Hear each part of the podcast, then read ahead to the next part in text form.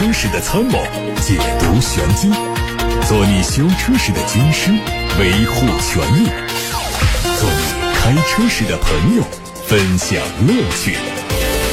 调频九二七，傍晚六点半，董涛说车，只和车友在一起。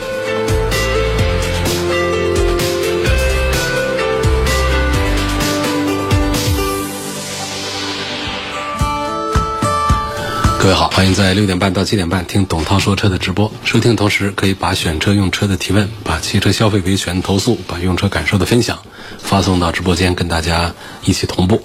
热线电话是零二七八六八六六六六六，打通之后可以留言。另外是董涛说车的同名微信公众号，也可以留言说话。看新闻，据上海联合产权交易所的官网显示，东风挂牌转让悦达起亚百分之二十五股权的项目已经摘牌，转让价格为。二点九七亿元，这意味着东风集团正式退出东风悦达起亚。不过，国内媒体从起亚官方获得消息，东风集团退出之后啊，合资公司未来的股比还在和悦达协商当中，结果预计是明年四月份才能公布。最近，宝马集团对外宣布，将企业战略和中国发展目标保持协同，升级中国战略，在中国加速推进电动化、数字化和可持续发展。二零二二年，宝马集团将在中国市场上投放五款纯电动车，包括 iX、i 四以及纯电动三系和一款纯电动的旗舰车。到二零二三年年底，宝马集团将在中国市场上提供约十三款纯电动车。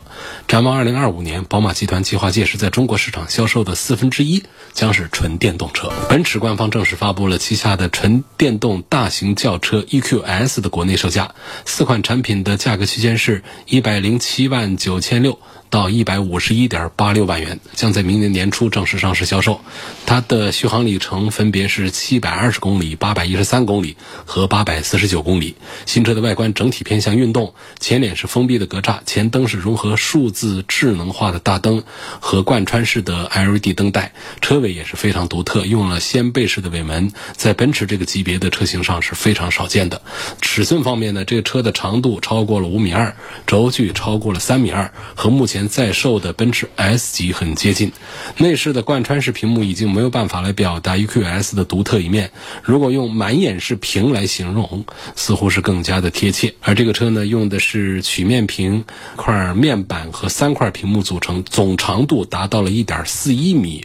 常用的功能不需要滚屏和翻页就可以实现便捷的操作。网上还传出了全新一代路虎揽胜的国内路试照片，它基于全新的架构打造，并且会推标准轴距版、长轴版和高性能版。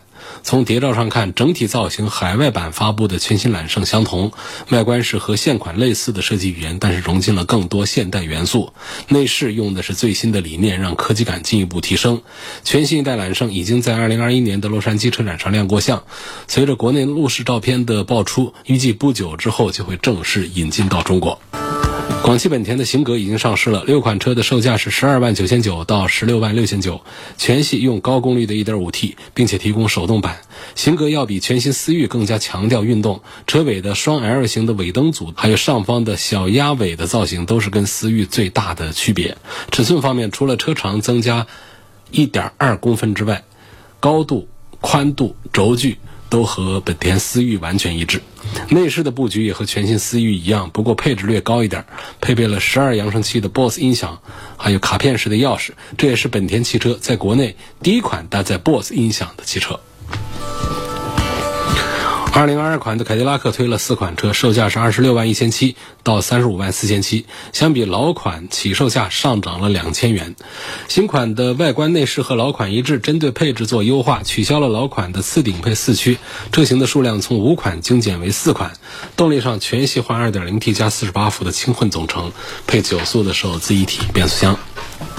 蔚来发布了旗下的第二款轿车，叫 ET 五，补贴之前的起售价是三十二万多，电池租赁方案补贴之前的起售价是二十五万八，预计明年九月开始交付。这车长度是四米七九，轴距两米八八，外观整体风格和 ET 七一致，采用了未来标志性的前脸和溜背的造型，全系标配了电吸门，并且提供了九种车身颜色。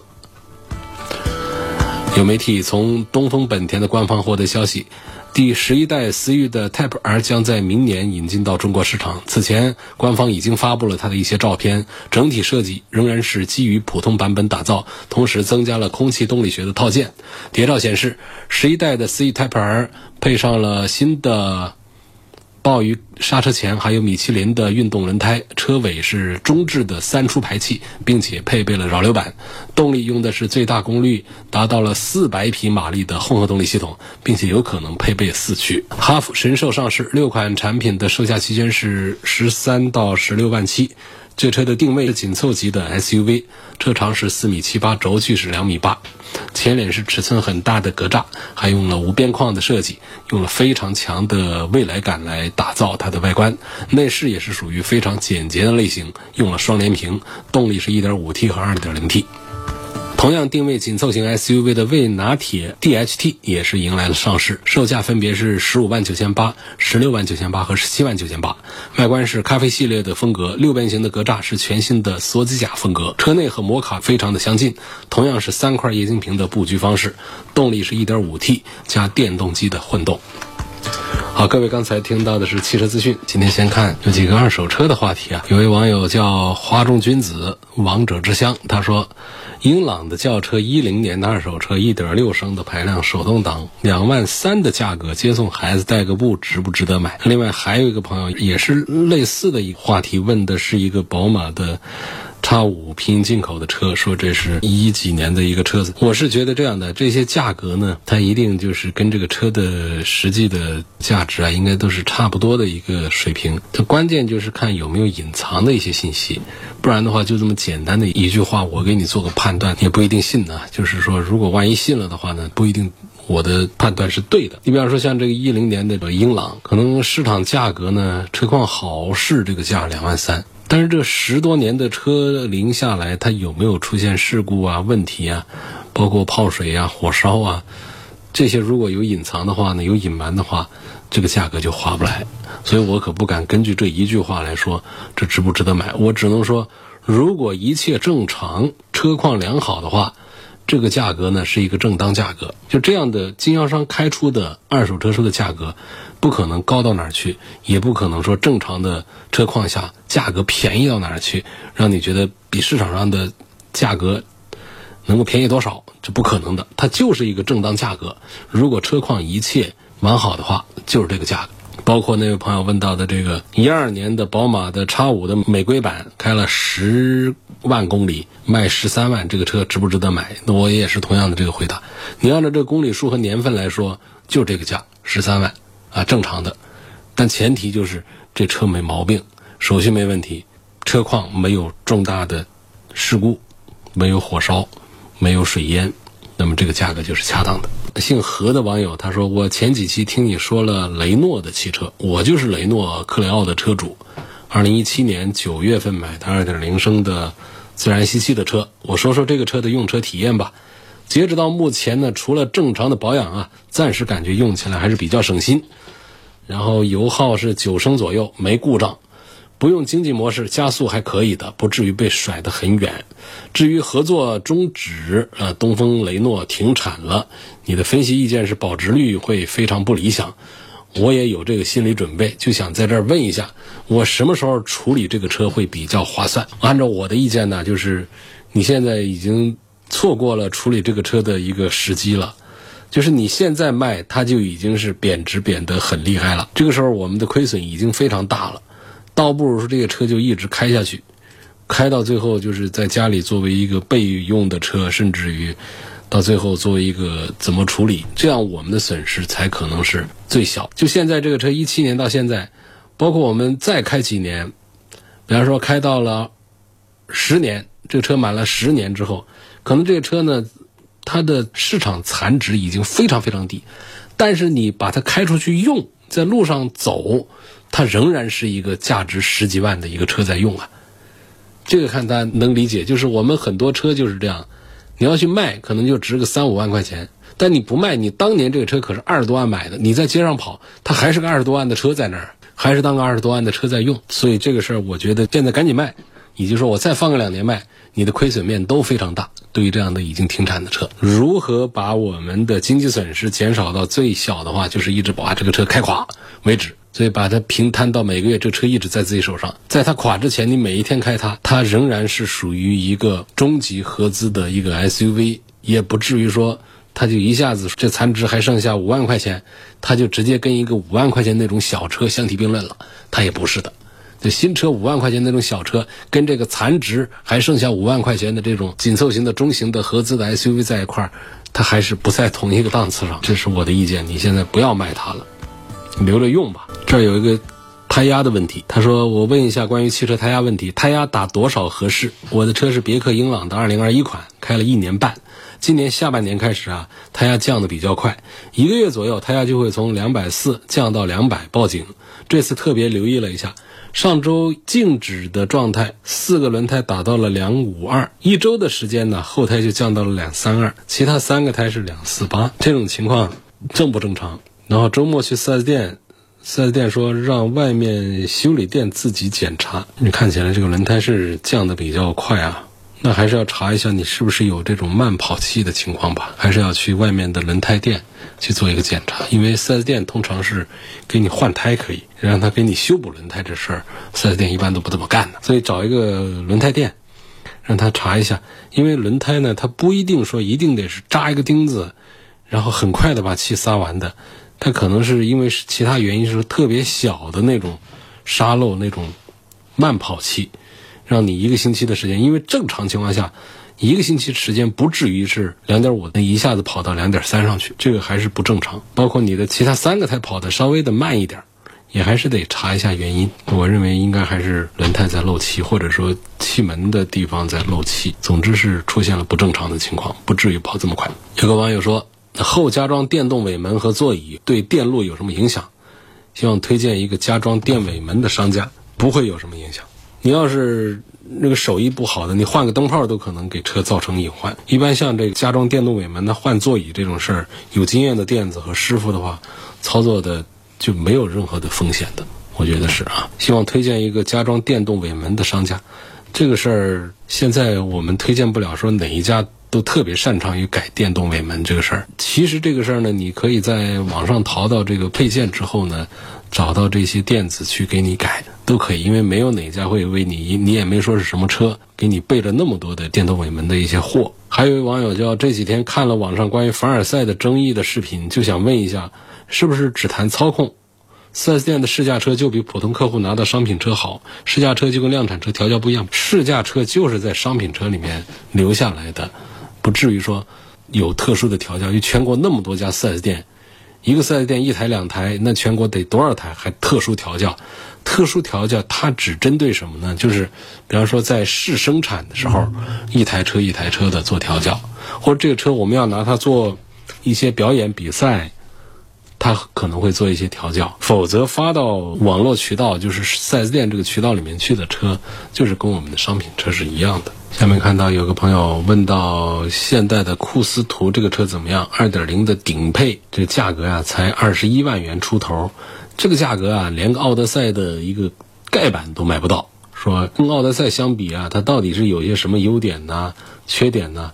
还有 MPV 讲究的不应该就是舒适性吗？怎么看有好多的 MPV 用的都是扭力梁？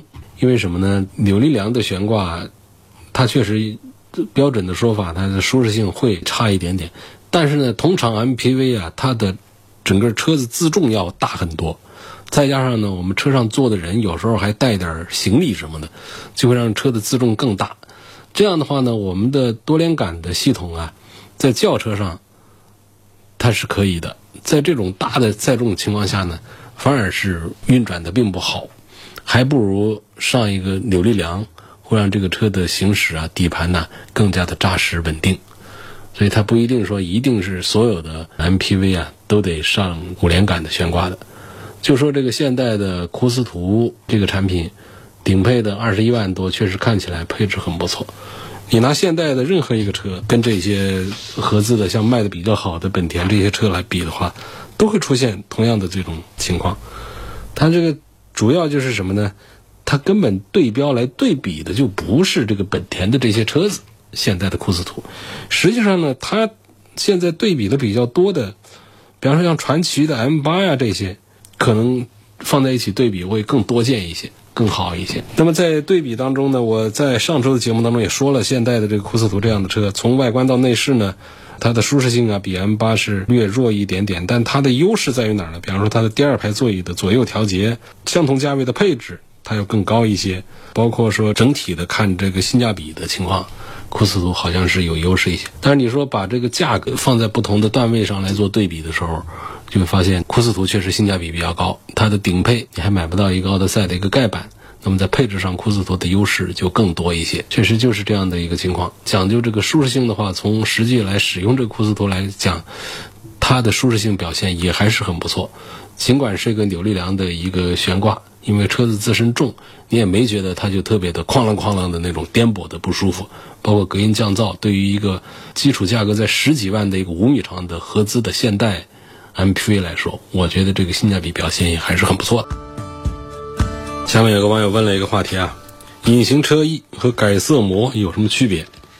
是不是大家听广播里介绍交通广播的这个八六八六六六六六热线，有贴隐形车衣、贴改色膜的各种的服务对接？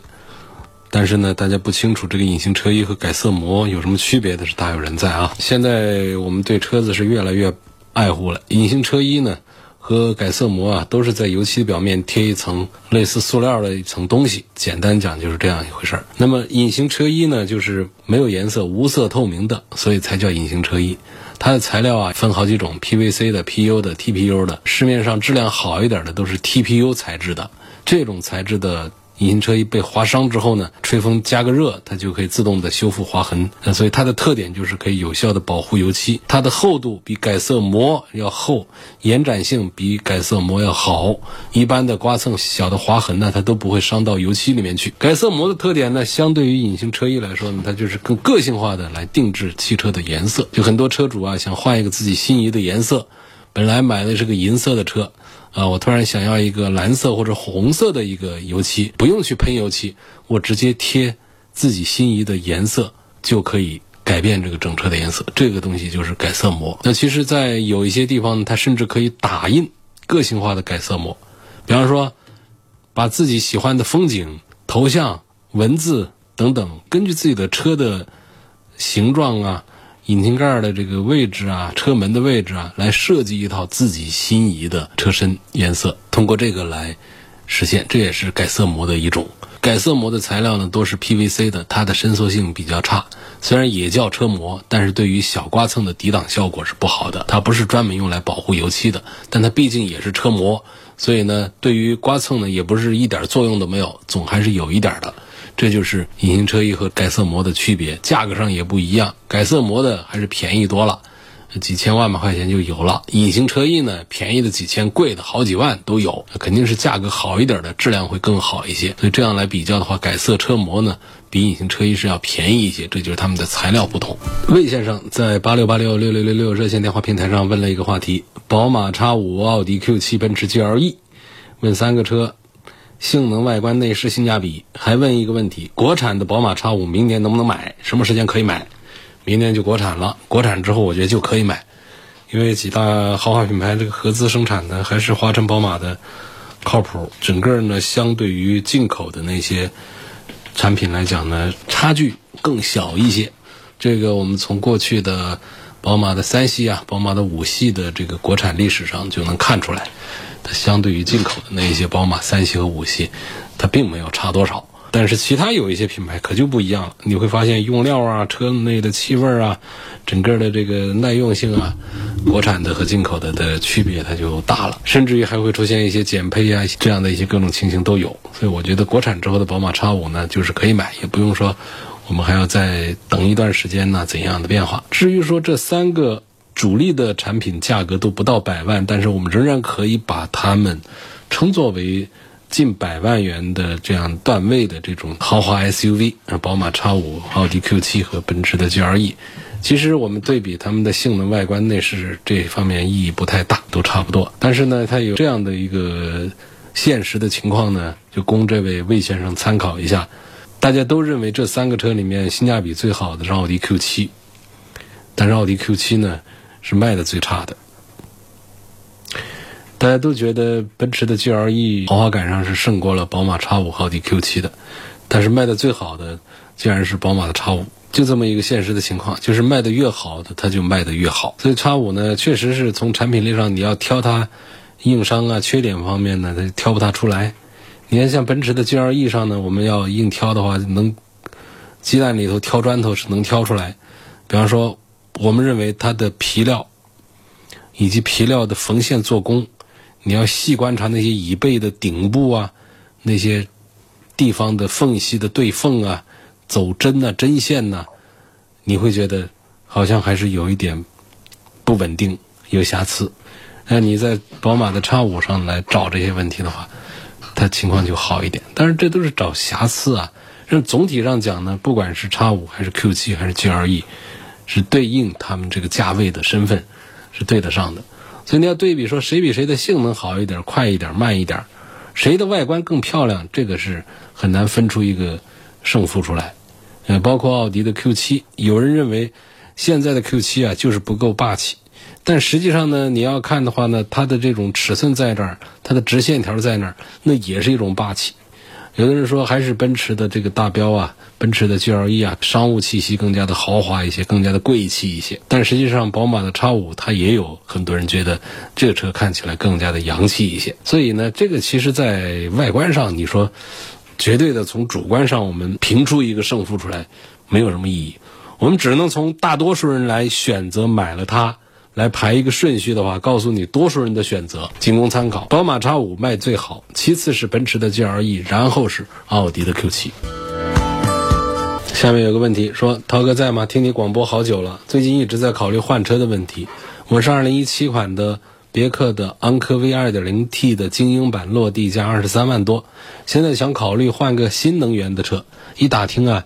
目前旧车啊只值个十一万多块钱，买这个小鹏的 G 三呢要补差价四万左右，买个二手的特斯拉的 Model 三呢补差价九万多，感觉为了省油买电车，置换的话呢我太划不来，希望给点建议。我是觉得啊，你换车就归换车，啊换车这个想法很单纯挺好，可是你说我想换一个新能源的车，这个想法不够单纯了啊。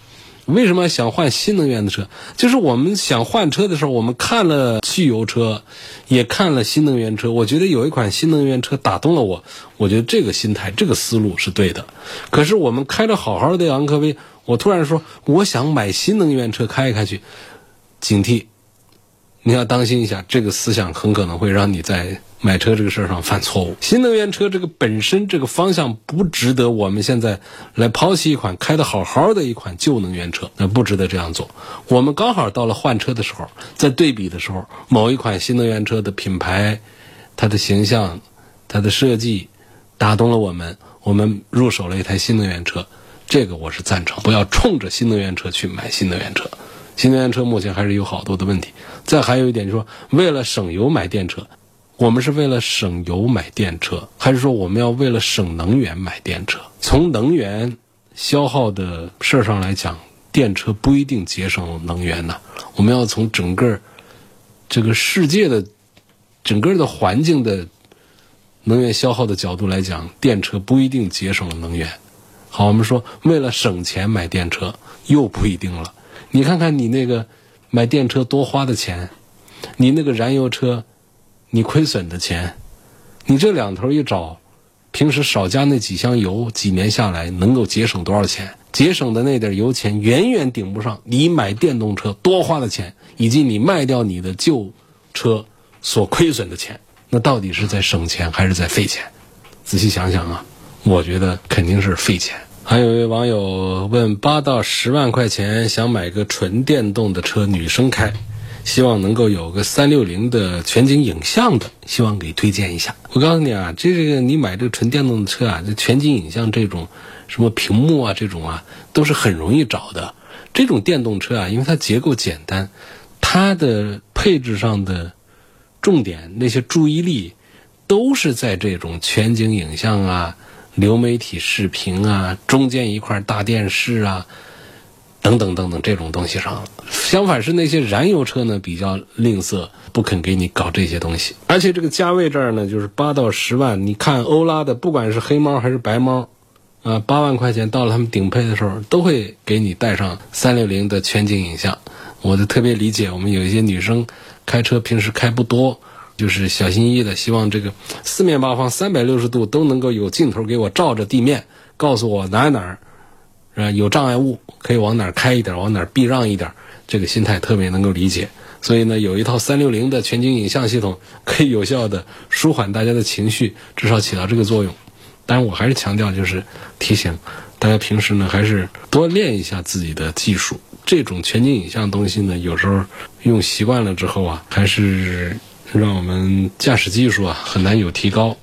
这给我们还是带来一点麻烦和隐患的。今天就到这儿，感谢各位收听和参与。每天晚上六点半到七点半钟直播的董涛说车，明天继续六点半到七点半，锁定收听调频九二七的董涛说车。